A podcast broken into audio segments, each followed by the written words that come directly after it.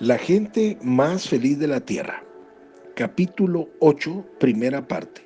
Título, La cafetería Clifton. Hombres, mujeres comunes y corrientes, gente de almacenes, oficinas y fábricas. Podía escuchar las palabras de Charles Price con tanta claridad como si estuviese sentado al otro lado de la mesa del comedor.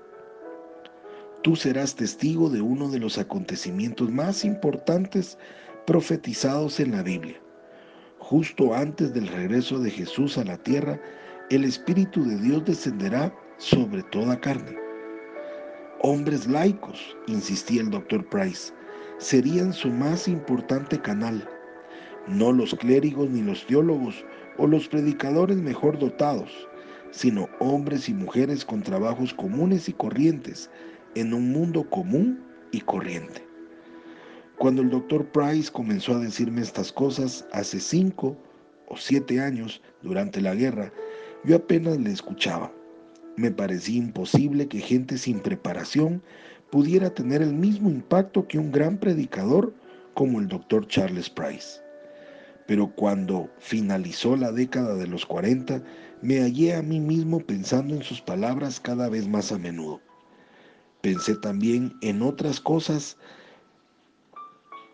en el salón comedor de Notberry Farm cuando el rostro de un hombre y después de los demás me parecieron iluminados por la gloria de Dios al impacto del relato de las experiencias de otros hombres.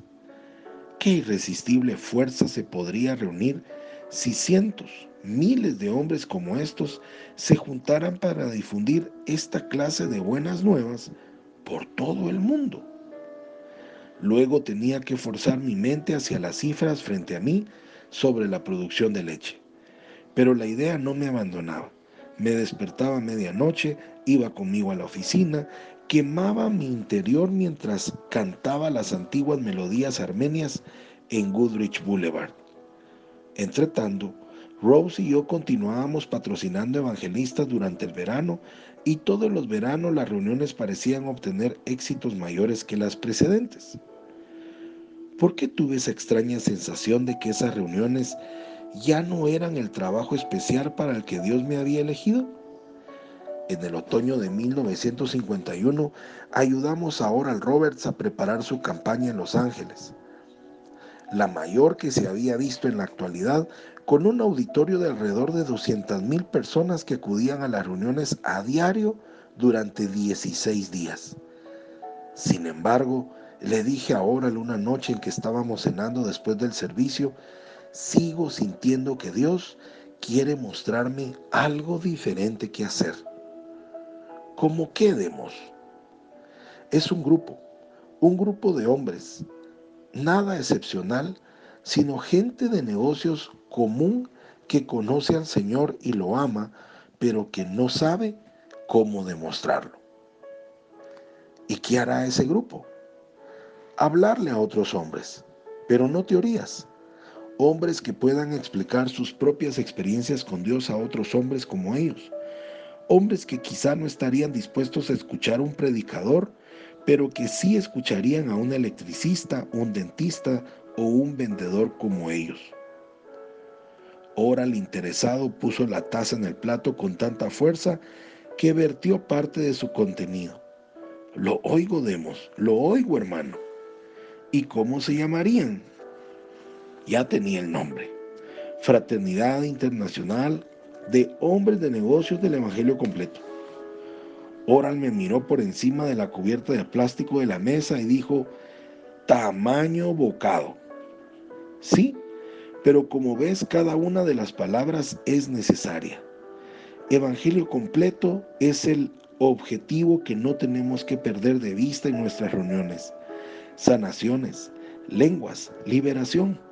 Que el hombre hable de cualquier tipo de experiencia que ha tenido tal y como le haya sucedido.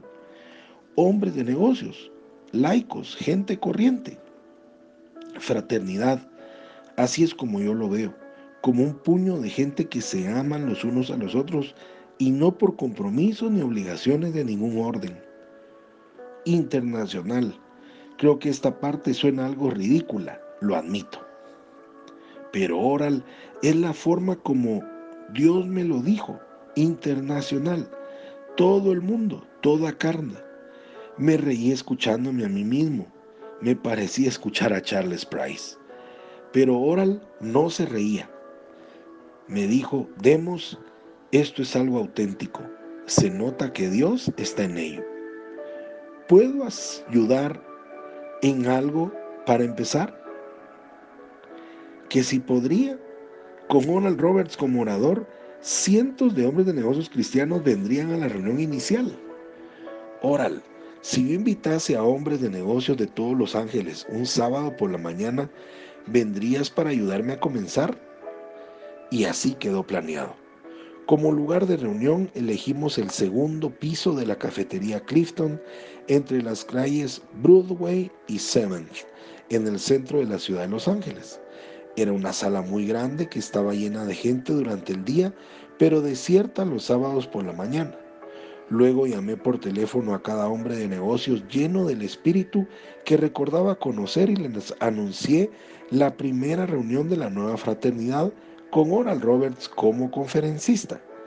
Les pedí que esparcieran la noticia y que se trajesen a sus amigos para tener una brillante iniciación. Había un piano en el rincón de la planta baja, según lo recordaba, y Rose estuvo de acuerdo en tocar algunos himnos. Llegó el gran día. El tráfico en el centro de la ciudad de Los Ángeles era muy denso aquel sábado por la mañana de octubre y Oral, Rose y a mí nos costó mucho tiempo encontrar estacionamiento. Llegamos por fin a la cafetería Clifton un poco tarde y bastante emocionados y comenzamos a subir por la escalera central. ¿Cuánta gente habría ya esperándonos? ¿300 personas? ¿400 quizás? Llegamos a la parte alta de las escaleras. Conté al instante a los presentes. 19, 20, 21 personas, incluyéndonos nosotros tres. 18 más se entusiasmaron lo suficiente como para llegar a esta nueva organización, persuadidos además de poder escuchar al famoso evangelista. Rose tocó unos cuantos himnos en el pequeño piano, pero los cantos mostraban la falta de entusiasmo que había en la habitación. Miré alrededor a los hombres que habían venido, la mayoría de ellos viejos amigos, cristianos comprometidos y muchos de ellos metidos hasta el cuello en comités, clubes de servicio y organizaciones cívicas. Era la clase de gente que se presenta como voluntaria cuando se necesita hacer una obra. La clase de hombres que no desperdician un minuto en algo que no ven que no llegará lejos. Rose dejó de tocar y yo me puse de pie. Describí cómo la convicción había nacido en mí de que el Espíritu de Dios en las siguientes décadas escogería nuevos canales a través de los cuales se movería. Por aquí y por allá vi hombres que miraban sus relojes. Ni órganos ni vitrales emplomados, nada que los hombres pudieran tachar como religioso, solo un hombre hablándole a otro hombre de Jesús. Jamás había tenido habilidad para poner en palabras mis ideas y me sentí convencido de que tampoco esta vez lo había logrado. Oral Robert se puso de pie. Comenzó a darle gracias a Dios por los que estábamos allí. Desde ese momento, esta será tu organización, que brotará de estas pocas semillas que hoy sembramos y que está lejos de todo sentimiento humano. Habló alrededor de 20 minutos y luego concluyó con una oración. El puñado de hombres se puso inmediatamente de pie. Y oró Roberts. Señor Jesús, permite que esta fraternidad crezca solamente por tu fuerza. Envíala a marchar con tu poder a través de la nación, a través del mundo entero. Te damos gracias ahora mismo, Señor Jesús, porque vemos en este pequeño grupo en una cafetería, pero que tú ya ves mil capítulos. Después de estas palabras sucedió algo verdaderamente sorprendente. El pequeño grupo, que un minuto antes estaba sentado con el mismo desánimo con que las manos de un granjero descansan sobre una verja, se tornó de repente vivo. Soy Pablo Zarate y te deseo un día lleno de bendiciones. Hasta mañana.